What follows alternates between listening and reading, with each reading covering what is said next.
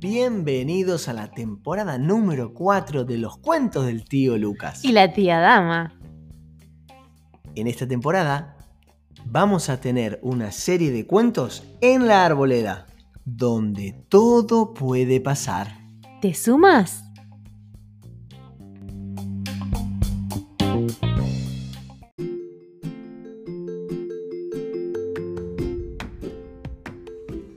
Chicos, hoy traemos un cuento especial.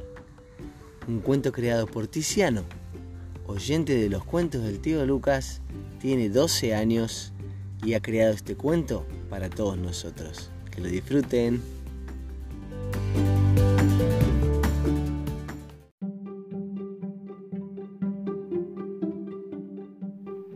La familia es importante. Érase una vez una familia que medía más o menos la altura de un meñique. Ellos vivían en una seta. Entre esa familia vivía Enanito. Enanito le encantaban los videojuegos. Él dejaba todo lo que le, decía la madre para el final. Por ejemplo, cuando la madre de Enanito le llamaba para sacar la basura, él decía, Ya voy, mamá.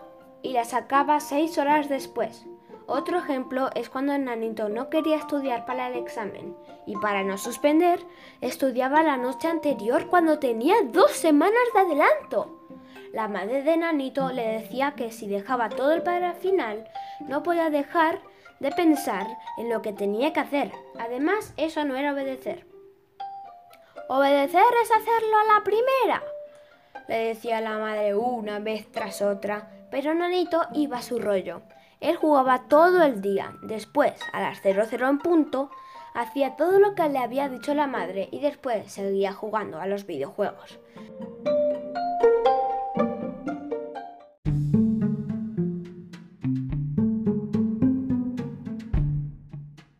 Enanito no era obediente, ni descansaba las horas necesarias. No necesito vuestra ayuda ni vuestros consejos, gritaba Nanito cuando su familia le intentaba ayudar, diciéndole que no hacía lo correcto. Después de unos días, Enanito escuchó un ruido. Enanito, para de jugar a los videojuegos. Si no paras, toda la ciudad explotará por una explosión de la consola. Enanito no hizo caso. ¡Enanito! Enanito se levantó y cerró la puerta con llave. Estoy cansado de vosotros, gritó Enanito con ira. Después de unas partidas comenzó a oler algo raro. Algo quemado. Era... ¡Era humo! Enanito se dio cuenta de que no hizo lo correcto. Gritó a su familia, les dijo que no les necesitaba y les trató como si fueran animales. Enanito fue a abrir la puerta, pero tenía tanto sueño que tropezó y se durmió. Si él dormía, ni él y su familia podía abrir la puerta, porque claro, estaba cerrada con llave. Enanito se despertó. Algo lo había despertado. Él nunca se despertaba solo.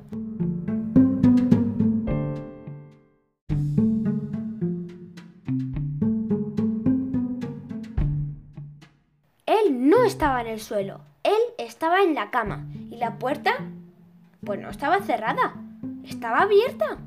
El ruido seguía pitando. ¡Enanito! Alguien gritó. ¡Ah! ¡La consola! ¡Hay que apagarla inmediatamente! ¡Ya, ya, ya! ¡Va a explotar! pensó Enanito. Él corrió hacia la consola, pero estaba fría. No estaba quemada, ni siquiera un poquito caliente. Entonces no iba a explotar. Enanito, ¿otra vez con la consola? preguntó la madre de Enanito. Venga, vamos a desayunar ya. Pero, pero, pero si yo... Vale, gruñó Enanito. Vaya, qué obediente Enanito. Venga, vamos, que se me queman las tostadas.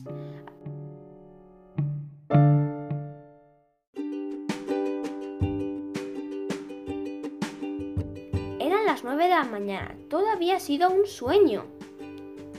Enanito se había enseñado a sí mismo que había que obedecer. Pero el ruido entonces, ¿qué era?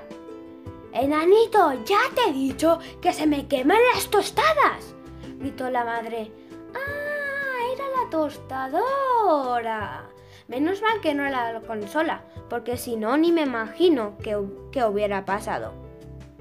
Desde ese entonces, Enanito fue muy bueno y escuchaba a su familia. También estudiaba todos los días del año, aunque ya se lo sabía. Estudiaba hasta en verano. Descansaba y obedecía a la primera.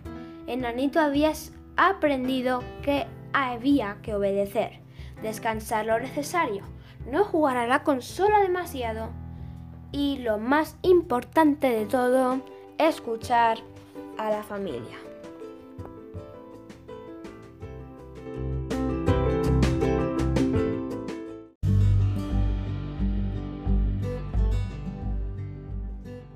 ¿Te ha gustado este cuento? Déjame un like, un comentario y compártelo con un amiguito. Y no te olvides de visitar la página web asociacionarboleda.org para descubrir cómo mejores familias hacen un pueblo mejor. Adiós.